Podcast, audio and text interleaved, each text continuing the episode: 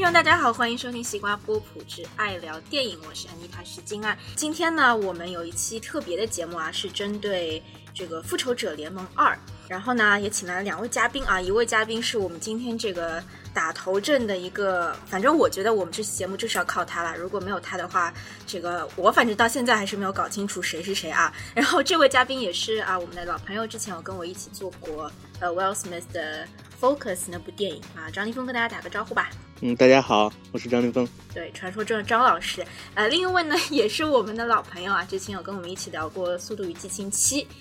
还有什么？还有哪部啊？哎，对我们第一部。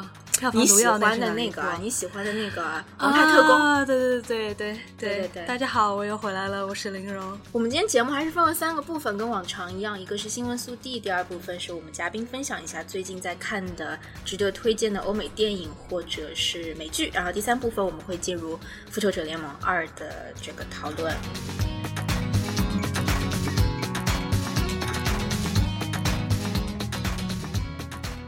我们先来看一下过去一周影视圈的新动向。Amanda Seyfried 确认加盟独立电影《Young Americans》的拍摄。该片根据1970年代真实故事改编，讲述的是幕僚 Lee Edward 如何帮助美国政客 Karl Rove 通过不入流的竞争手段攀爬上政治的阶梯。Daniel Radcliffe 将饰演幕僚角色，而在《超凡蜘蛛侠2》里饰演绿恶魔的 Dane DeHaan 将在本片饰演 Karl Rove。ABC 在本周宣布续订十六部电视剧，其中包括剧情剧《神盾局特工》、实习医生格雷、童话镇丑闻。喜剧方面则包括《初来乍到》、喜新不厌旧、游侠笑传等。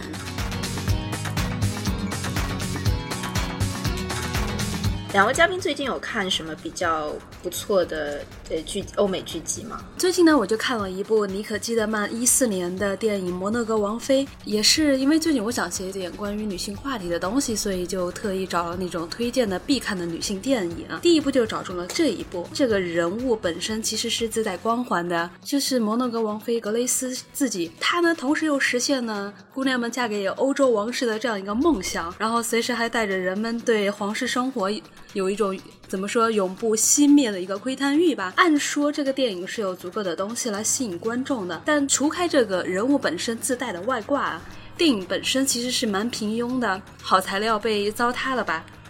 它等于是一个历史题材的一个像传记片一样。对对对，它是一个人物传记片。OK。然后电影的故事呢，其实是分两个部分。第一个部分就逐步展示她作为一个好莱坞女星，在进入皇室生活之后，受到了种种的束缚和羁绊。后半部分呢，就变成是这个女人在经过了一系列一系列的。内心的冲突和斗争，最后选择怎么说？牺牲自己，选择家庭，选择好像是呃舍去自己去为了大义吧。就是我觉得最悲哀的一点，但是也是这部电影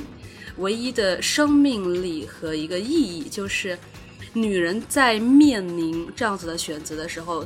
其实就是所有的矛盾冲突是由希区柯克请他回去演电影《Money》引起的。这个时候他其实特别想回去演电影，但是因为摩纳哥当时的政治危机，他最后选择了放弃了他自己的演艺事业，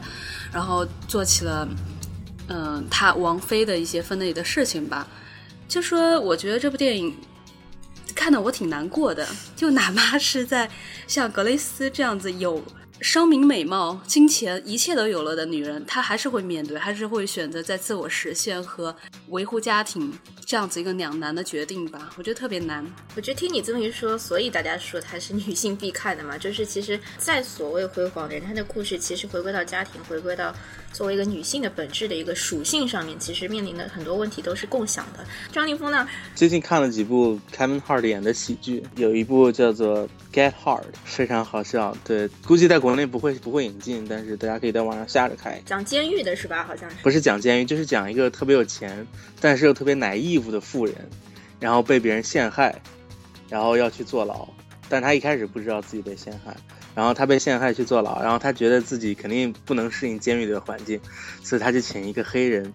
教他怎么样 survive，在监狱里 survive。然后是一个非常搞笑的喜剧。反正就是有很多种族的笑话在里面，就挺有意思。我记得我当时有看这部片子的 trailer，它里面好像是有一段是这样，就是他那个白人请到那个黑人啊，他就说啊我要去坐牢了，然后你给我一点建议。然后他就说我没坐过牢，然后他那个白人的那个潜意识就是你不是黑人吗？黑人应该都有有点前科。他是这么说的，他说 statistic 告诉我。你应该去过监狱。他说，首先每黑人里面每三个人就有一个人去过监狱。你事实是你是一个汽车店老板，所以你肯定没有上过大学。然后这又会增加百分之多少你进过监狱的可能性？是然后然后又是是什么什么你你什么身高，还有还有整个整个 low social status social economic status 又增加你多少进过监狱的可能性？因为那个人演的是一个对冲基金的经理嘛。所以他就特别特别会做 statistics，然后他就说，所以根据 statistics 来说，你没有去过监狱的 possibility next to nothing，你几乎肯定去过监狱。最近最近那个美剧 Flash 变得更好看哦，真的，强烈推荐大家没有去看。还有就是你可能不知道，就是因为跟我们谈的这个这个电影有关系，就是有一个美剧叫做 Agents of Shield。啊，神盾局是吧？对，对，他的他的导演就是《复仇者》两部电影的导演。我听说最近一期《Agent of Shields》的那一集和《复联二》是有一点故事的重合的。每一次啊，只要是 Phase 二或者 Phase 三里面的电影上映之前的那一集。啊，因为他一般挑周四上映，他一般挑周五上映，因为周四放 Agents of Shield，都是都是有关系的。OK，跟大家普及一下吧，哪些是这个 Phase Two 的这个漫威的呃？Phase Two 目前已经完结了，Phase Two 到复仇者联盟二完结，呃，Phase Two 的第一部是 Iron Man Three，就是钢铁钢铁侠三，然后 Phase Two 两个比较主线的，呃，就是英雄我们大家比较熟悉的就是美美国队长二和雷神二，嗯。这两个里面有比较比较关键和比较核心的剧情或者人物出现，然后然后 Phase Phase 二最重头的重头电影就是 Guardians of Galaxy，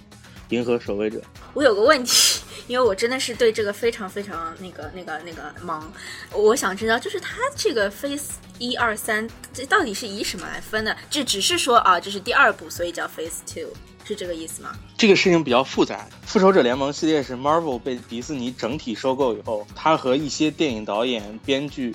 设计出来的一个整体的对于电影的一个规划。到目前为止有三到四个 phase，嗯，每一个 phase 的起点是一部电影，终点是复仇者。然后那个复仇者联盟一就是 phase 一。的的终点是复仇者一，它的起点是绿巨人二。如果你看绿巨人二的话，它后面有个彩蛋，当时罗伯特唐尼已经出现了，但是当时大家还不知道他是钢铁侠。Phase 二是从钢铁侠三一直到现在的复仇者联盟二。我觉得，我觉得这件电这件事情，就是这个这个体系这个 project，三十年四十年过后，大家回去看，应该是重新 define 电影的一件事情，就是之前应该没有人会去做这种事情。Joss Whedon 就是《复仇者联盟一》和《复仇者联盟二》导演，同时也是这整个 project 的总策划，同时也是 Agents of Shield 的导演。这个人就是，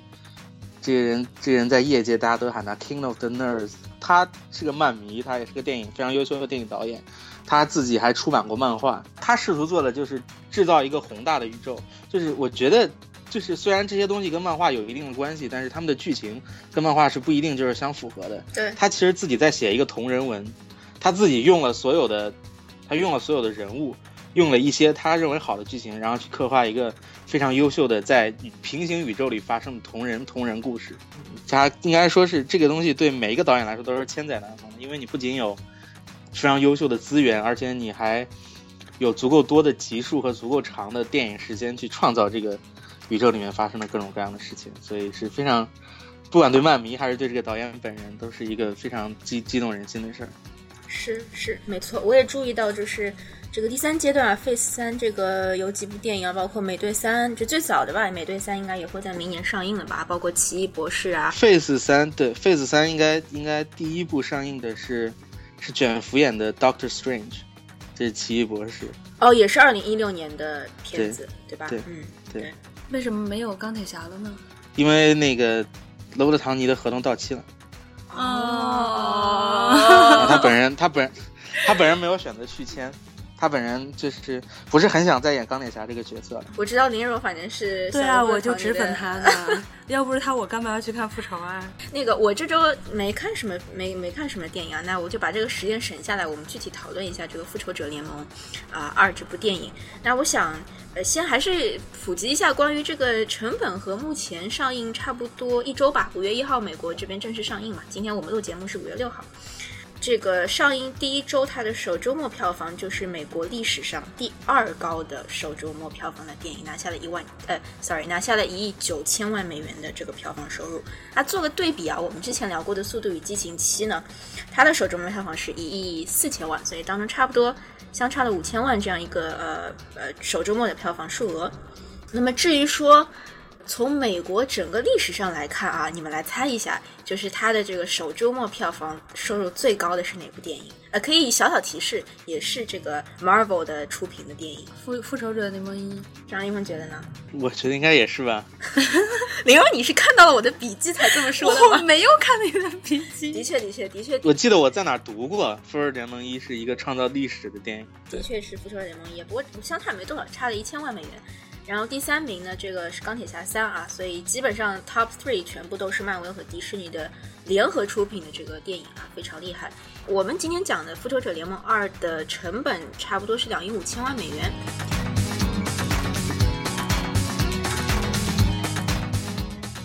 我们知道，就是因为我，比如说往期我们做节目，我们会有分剧透和不剧透啊。我觉得这部电影讨论的时候，就其实很难把这两个完全分开，所以我们今天节目基本上也就是剧透和非剧透应该会杂糅在一起的这个部分。那接下来我想就是还是肯定要请到张凌峰先给大家普及一下啊，因为我在看我们我们先三个人分享一下我们在看这部电影之前对于漫威这个宇宙整个大框架的一个故事的一个了解。我看过美队的一二。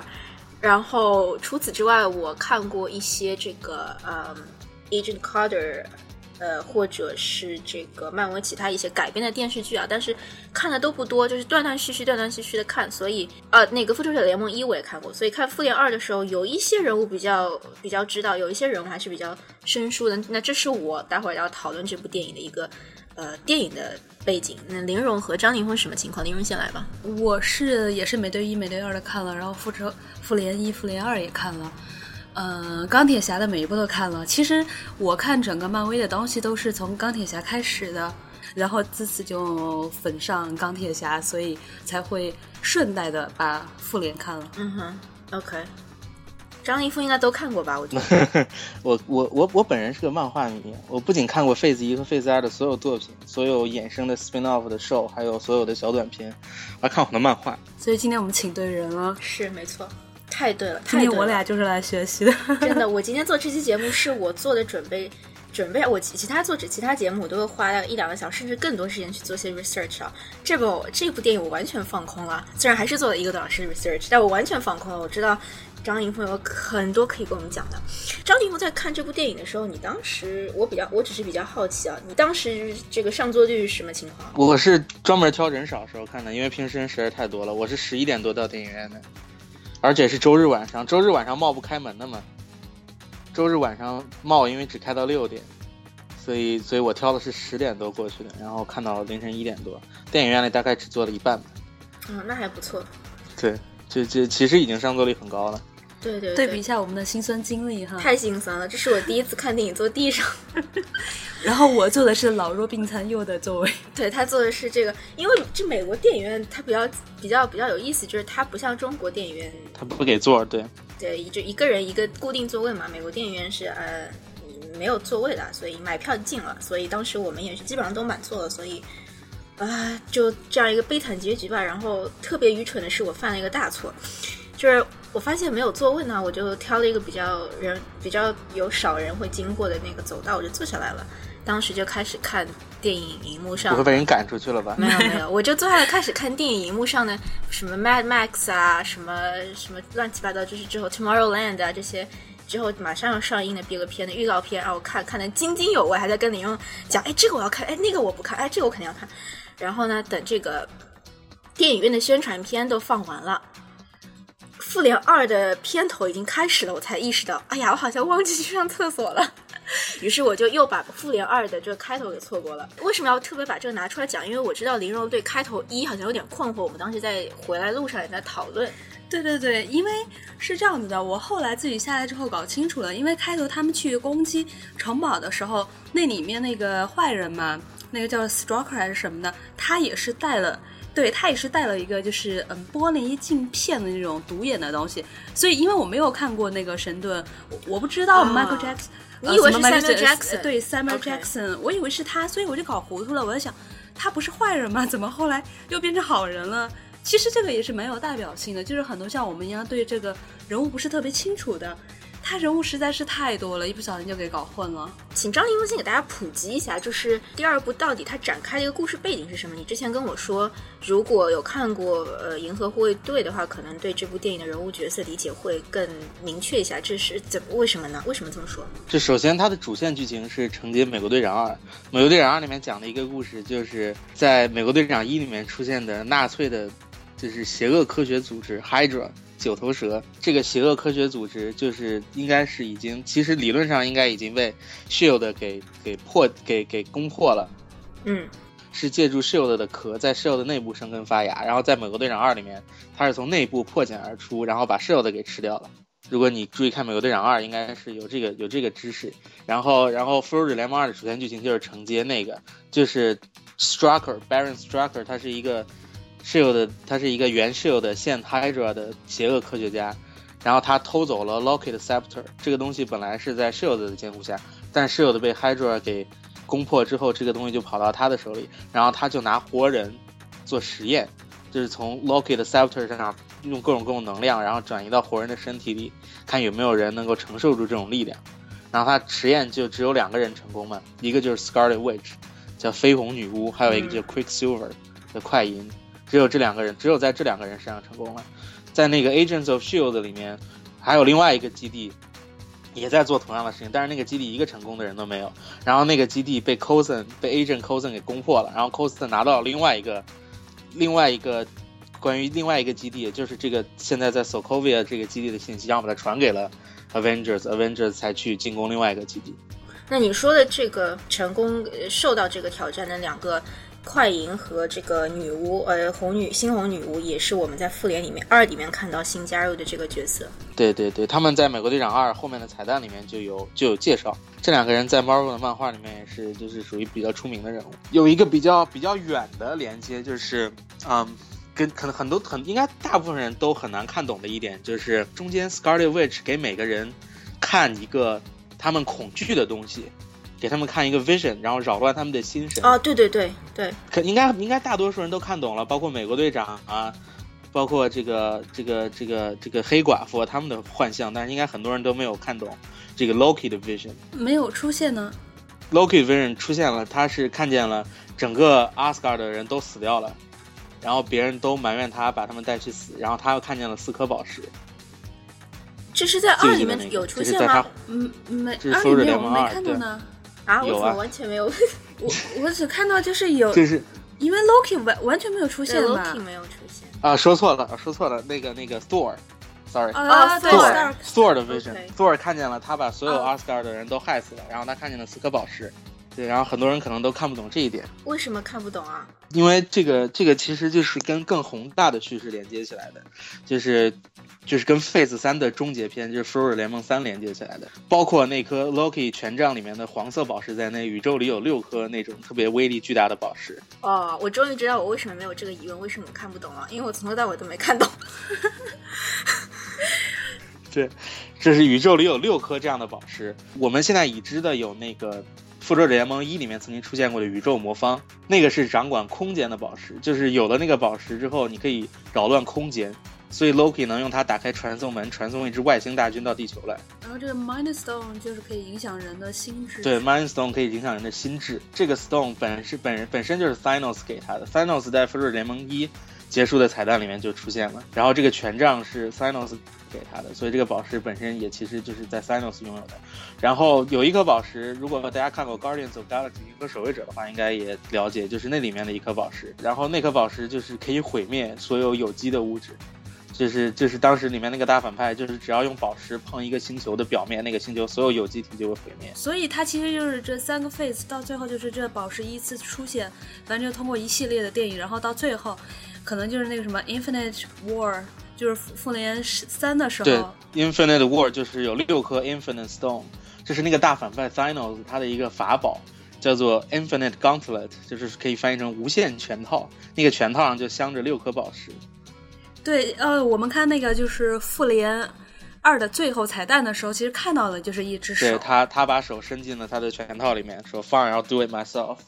就是这哥们儿自己要来侵略地球。但是到目前他还没有，他还没有所有的宝石，所以可以做一个非常 safe 的预测，就是那个 Vision 这个新加入的这个角色，马上就要马上就要变当了。他应该在在未来的很接近的某一天就会变当，因为他那个宝石要回到大反派的手里。对，然后雷神他不是也发现吗？他就觉得说，所有这些发现的事情都不是偶然的，一定是背后有一个什么力量，然后在促使这些事情，所以他想要去发找到原因。是的，所以啊，可以给大家一个小小的透露，就是雷神三的名字都已经取好了，叫做 Ragnarok。Ragnarok 这个单词，呃，它在北欧神话的意思就是相当于英文单词 Armageddon，这是类似于末日毁灭这种意思。所以在那一部片子里面，应该很多人都会死。OK，我觉得啊，那个我跟很多观众在一起，此时此刻，反正我有很多还是不懂的。嗯，总结一下，就是说我们刚刚讲了这么多啊，如果如果就是说大家有兴趣的话，张凌峰，你可以给大家推荐哪些片子？就是你觉得啊，大家如果在看《复联二》之前，能够把那些片子简单的过一下，可能会对这个《复联二》的整个一个故事会更更更更清楚。列三部吧。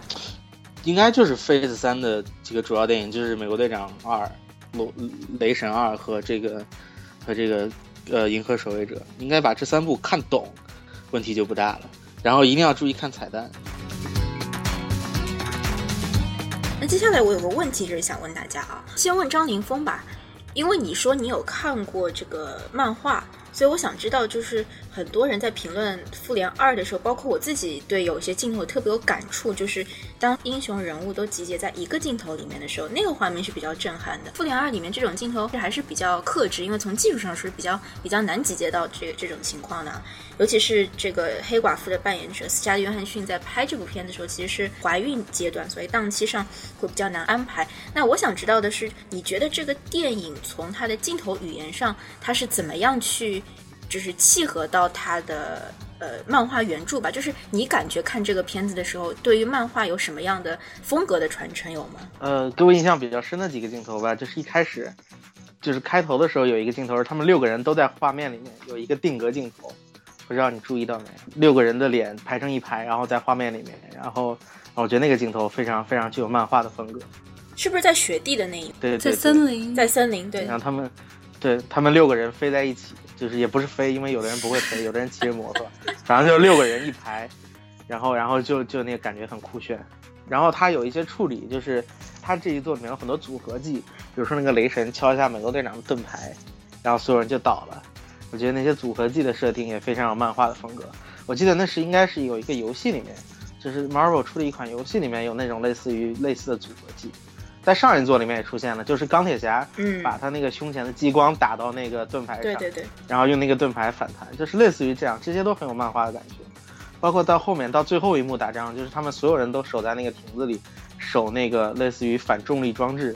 不让那个反重力装置失效，然后那个他们打他们打那各种就满天的机器人，那个镜头也特别有漫画的风格，有很多都很有漫画的风格。个人蛮喜欢这一部电影，就是它加入了一些一里面我没有看到的一些呃感情线吧，比如你看到这个鹰眼的家庭有在里面出现，虽然我也不知道那个这个伏笔到底是埋埋的是为什么我觉得应该就是下部他不出现了他。下部不出现了，哦，确实是这样。就是这样，他要回对啊，家了，他就回归田园了呗。哦，那 make sense，那 totally make sense。他已经说了这是他的 last mission，然后他之后就要回家了。还有一条线我蛮喜欢的，就是浩克和黑寡妇那条线，我好讨厌那条线啊！蛮有争议的嘛。是吗？对啊，怎么怎么讲呢？就是据我看的是这样的，就是其实他们在那个 party 上的时候，嗯、不是浩克在跟那个美队在说那个是。他他俩就是有点那个什么 flirt 的时候嘛，不是美队也稍微提了一下，就是其实他在很多好几部不同的电影里面，就是跟不同的人，包括美队在内的这些人都有一点点就是这种互动吧。嗯嗯嗯，然后就是，嗯，其实演，然后另外两个演员哈，在采访当中，然后也说这个角色，对对，说是什么 sl- slut，然后说也有观众因此不是在 Twitter 上面要求道歉是吗？对对对，然后也应该是可可能不是唯一这一件事儿吧，但最后导致了导演删掉他 Twitter 的账号。其实我是觉得粉丝有点过于激动了，反正本身就是一个虚幻的世界嘛，他们描述的也只是虚幻的角色，并不是针对某某个人的。对，其实我觉得这个就是没有什么，而且另外一方面，很可能是因为，毕竟这英雄电影里面的女性角色真的非常少，比较少，对，你就说有些事儿吧，就真的是得女生去做，真的是得女性角色去做，那就她一个，那肯定就没办法，就只有她上场了。所以其实就是，嗯，应该是有情节上的作用。所以其实现在第二个女性出现，那个绯红女巫出现，我觉得也挺好的，至少说女性角色更多了一点，嗯，而且她的超能力挺不错的。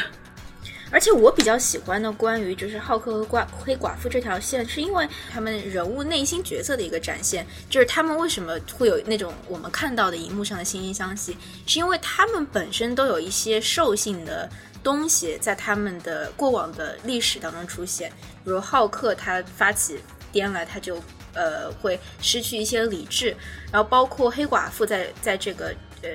复联二里面有这个暗示，就是说他之前是被。呃，训练去要杀很多人，所以他们是因为为自己过去的这种兽性的东西而感到有一些懊悔吧，所以这种惺惺相惜把他们在一起，我觉得这个挺有意思的，就是让你看到英雄人物，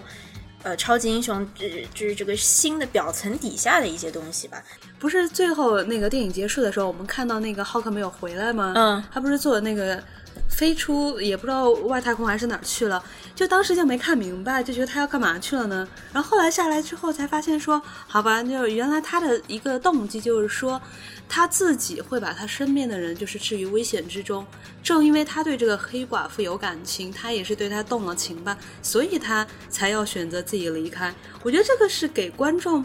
看的云里雾里吧，至少我在看电影的时候，我在想他干嘛去了。呃，他坐飞机飞走了，因为那个飞机是 cloaked，那个飞机是隐形的，所以没有人可以找到他在哪儿。他就是想自己躲起来。然后最后最后结尾的时候，Fury 说在那个斐济附近的海盆里面发现了那个飞机的残骸，然后就说就说他应该是游到斐济群岛的某个岛上了，他就不想被别人发现，因为在《复仇者联盟一》里面他就是强行被 recruit 进来的。如果你注意看的话，那里面情节是他躲在印度的一个小农村里面给人治病，然后然后是黑寡妇硬要把他拉进来，所以他没有办法才进，而且他一开始只是来提供，就是类似于一些科技协助，就是追寻那个 Tesseract 宇宙魔方的，但是他后来就就因为实在是没有办法，就参与进来了打斗的过程，但是他其实一直都不喜欢打。至于这些人的离开，其实也是为了给 Phase 三一些新加入的角色。呃，制造一些空间吧，因为电脑里面，因为电电影里面不可能，就是说容纳这么多的角色，所以像鹰眼啊，我估计可能浩克也以后也不会再出现在复仇者联盟电影里面了。给 Phase 三里面的像像 Doctor Strange、像奇异博士，还有那个 Panther Black Panther，就是黑豹这种角色，给他们制造一些空间。包括包括 Phase 三会引进一个新的呃女性超级英雄角色，叫 Captain Marvel，也给他们制造一些新的空间。而且这些人合同到到期了，就是 你又不能把他们写死，你只好让他们走了。这真的这是一个很现实的问题，就是合同到期，包括快银的死，就是他其实其实是存在一个合同争议的，不知道你们知不知道？因为快银是一个非常复杂的人物，他在 Marvel 的漫画里面，他出现在了很多很多的漫画里面。然后虽然现在迪士尼得到了 Marvel 所有漫画的版权，但是迪士尼一个解决不了的问题是，这个 Marvel 当时还没有被他收购的时候，把 X 战警系列所有的版权卖给了二十世纪福克斯，然后快银这个角色本身是 X 战警里面也出现过的一个角色。哦，所以有点还有版权的问题。对，你看新的 X 战警里面，Days of the Future Past 里面也有一个白头发跑得特别快的，就是他。对，所以等于是出现了一点版权争端。所以说，我觉得导演把他写死，可能也就是避免未来再出现争议，干脆就把他写死得了。就是如果了解漫威漫画的人都知道，这个英雄死了之后再活是一件非常正常的事情。所以如果真的是万迷在看这个事情的时候，表现非常淡定，像我就非常淡定。我觉得如果他要活，他将来肯定就能想办法把他写活。那么多奇奇怪怪的东西，还不能把它写活，也太容易了。对。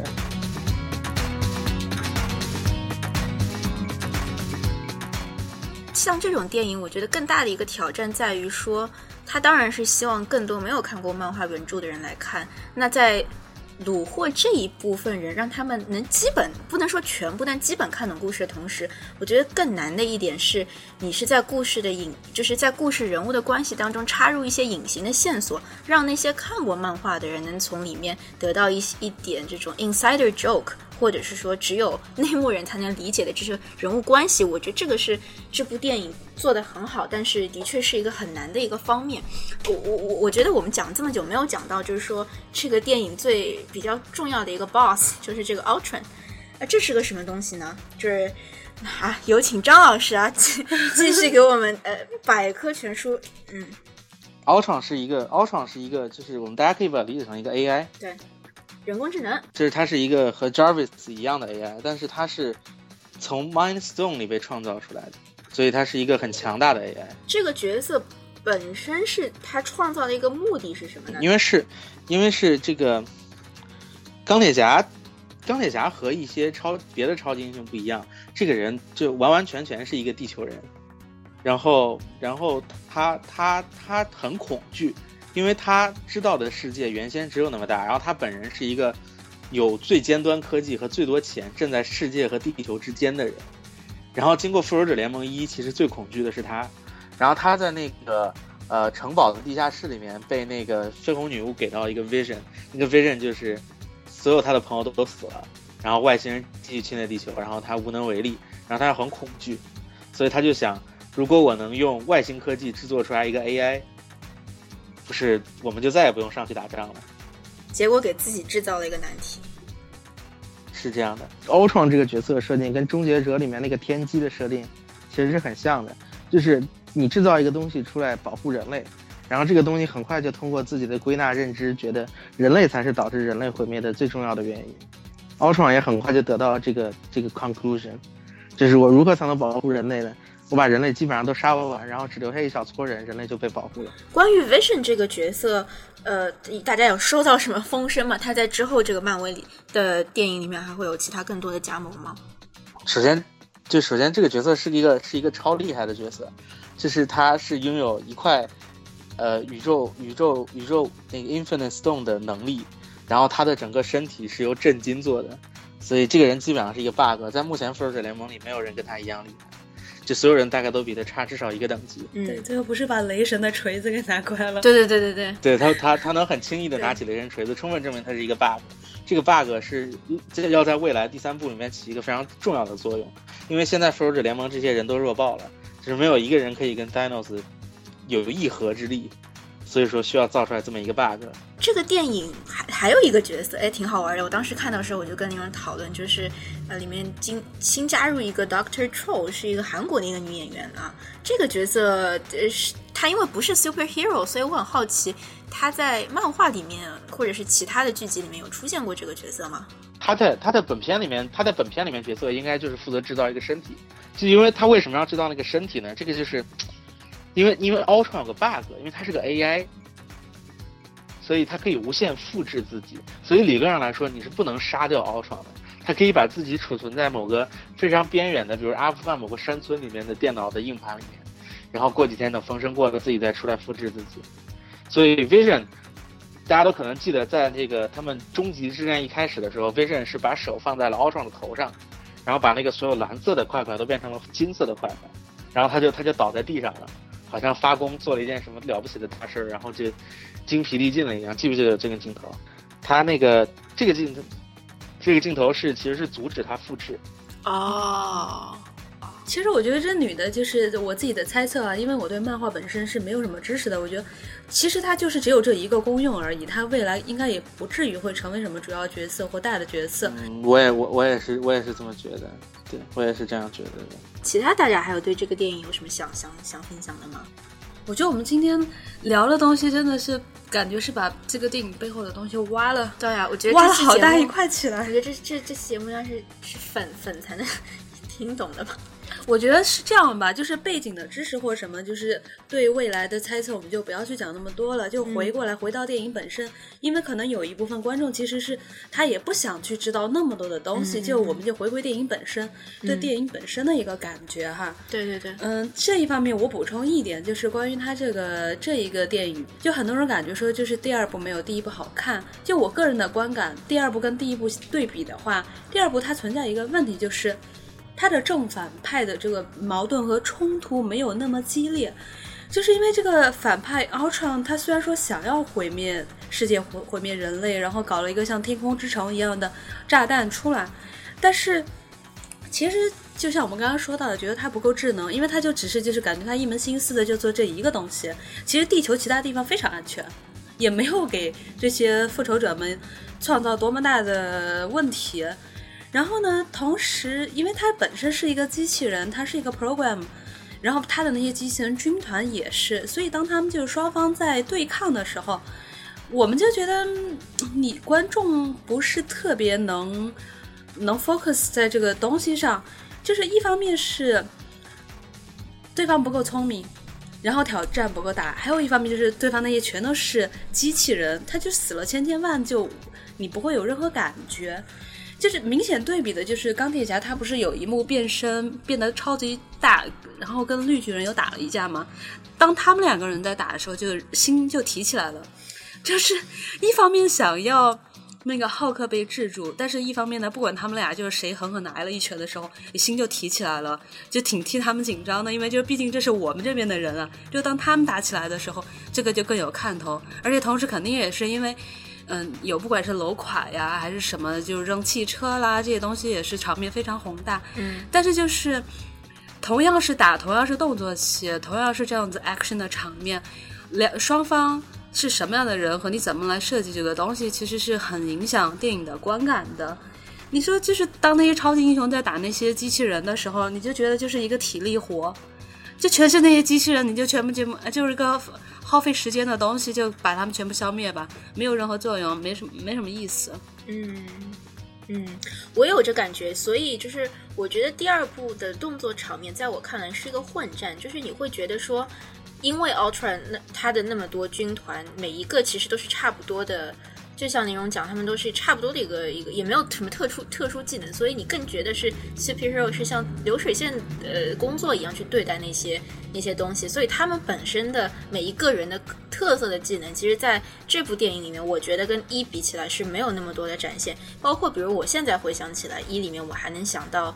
呃比较精彩的动作场面，比如鹰眼在屋顶有一场。呃，这个呃，当时一里面是什么？也是有好多这个外星的呃外外星什么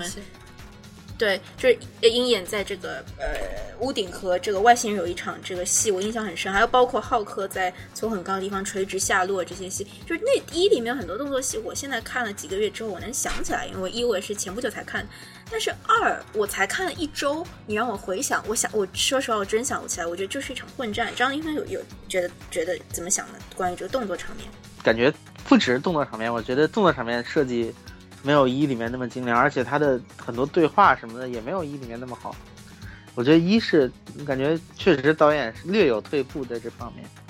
对，我觉得，而且二里面很多的这个台词对话，虽然看的时候笑笑声不断，但是我我是觉得还挺牵强的。而且我们觉得美国人的笑点都好低啊，在电影院里面的时候，就是随便扔一个东西，扔一个 line 出来，然后他们就挺高兴的。嗯，我觉得就是说到这个幽默，说到这个这一方面的话，我就想起来，其实最著名的那一段，不是就是大家去轮流想要提起雷神的那个锤子吗？大家都觉得那一段挺好的，但是我就很，呃，我就想到那个《速度与激情七》啊。就是这部电影会让我想到那儿，为什么？就是我觉得他们都在走一种就是大场面，然后加呃有一些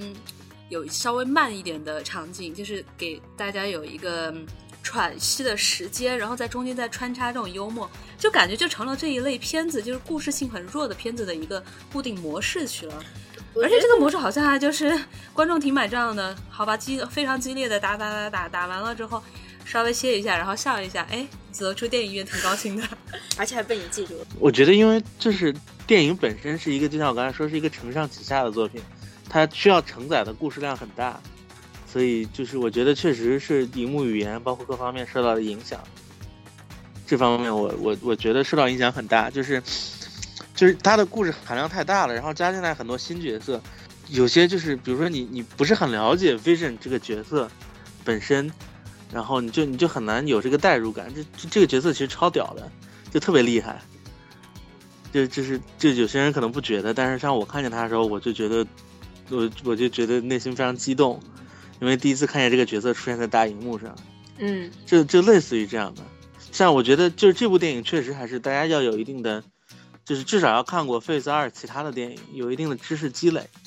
才能就是比较好的欣赏这部电影。因为这部电影确实，它故事量太大了。像下一部啊，《Avenger 三》，它就打算分成上下两部。对我觉得这样可能就会好很多。我觉得这一部其实本身也可以分成上下两部，就能大家就感觉更 easy 一点去去去理解它。对对，没错。嗯，其实我特别想问张凌峰一个问题啊，就是通常来说由书改编的电影。就是小说可能跟漫画还不太一样，但小说的话，小说粉就会有一个就是预期和看到电影之后的这个东西的差异吧。我不知道漫画会不会这样子，就是你们看完漫画之后再来看这个电影，会有失望吗？还是会觉得？不是，因为因为事情是这样，就像我刚才说，它是个同人文。它不是严格的按照小说改编，它不是像什么五十度灰啊，大家看完之后都觉得这个东西拍的好烂啊，呵呵，连小说的五连小说的十分之一都没有什么，这这这这这确实是这样的，因为本身它写作语言、文字语言，有时候用镜头语言表达是会有很多的差距，大家很多人会觉得它太白，没有味道，不像写出来的东西就就就很有味道，就不白不生涩，但是。但是，但是，因为它是一个同人文，它本身是一个同人文的改编，所以你没有对应的漫画参照系，只不过是有这个人物，就像就就有很多就有很多网文嘛，就是像什么像什么网上很多网络作家都会写一些名著的后续啊，什么乱七八糟，不知道你们有没有看过这一类的书，就类似于同人文的创作，就就我觉得这个电影这一系列电影都是类似于同人文。就你说它跟漫画有没有关系？它确实有点关系，关系大吗？那也没那么大。它整个故事设定、人物设定确实是从漫画上来的，但是它情节根本就确实是已经脱离了漫画，跟漫画关系不大。所以说看的时候并没有很多觉得按漫画的应该怎么样啊，不应该怎么样，没有这种感觉。觉得他拍的很好，就就仅此而已。这其实真的挺不容易的。我觉得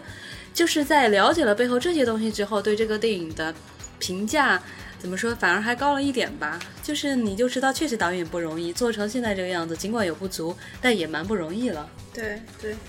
对，我有这感觉。反正我现在觉得还挺有挺有意思。听张凌峰这么描述，我还挺有兴趣把其他拿来看一看啊。如果一定要看《银河守卫者》，《银河守卫者》，我觉得，而且《银河守卫者》真的拍的非常好，《银河守卫者》是目前 Face 二里面大家公认口碑最好、最优秀的那一部电影。来，谢谢两位嘉宾，特别感谢张凌峰给我们这个科普啊！感谢林荣，在为了做我们这期节目，我知道你一定做了不少功课吧？我很想跟你讲，说我昨天晚上三点钟都没睡觉，但是其实跟这个也没什么关系。那你说什么说？好了，那就这样吧。呃，对啊，如果大家有兴趣的话，可以。我也不知道，反正张凌峰也没有什么，我也在豆瓣也可以大家给大家关注，那就只大那就只有等大家啊，以后再有漫威的呃作品的时候，我们再请回张凌峰跟我们做非常非常详细、非常非常有意义的这个铺垫的背景。好了，那要不就这样吧，跟大家说个再见，再见，我还会再回来的。好，那就这样，谢谢啦，OK，拜拜，拜拜。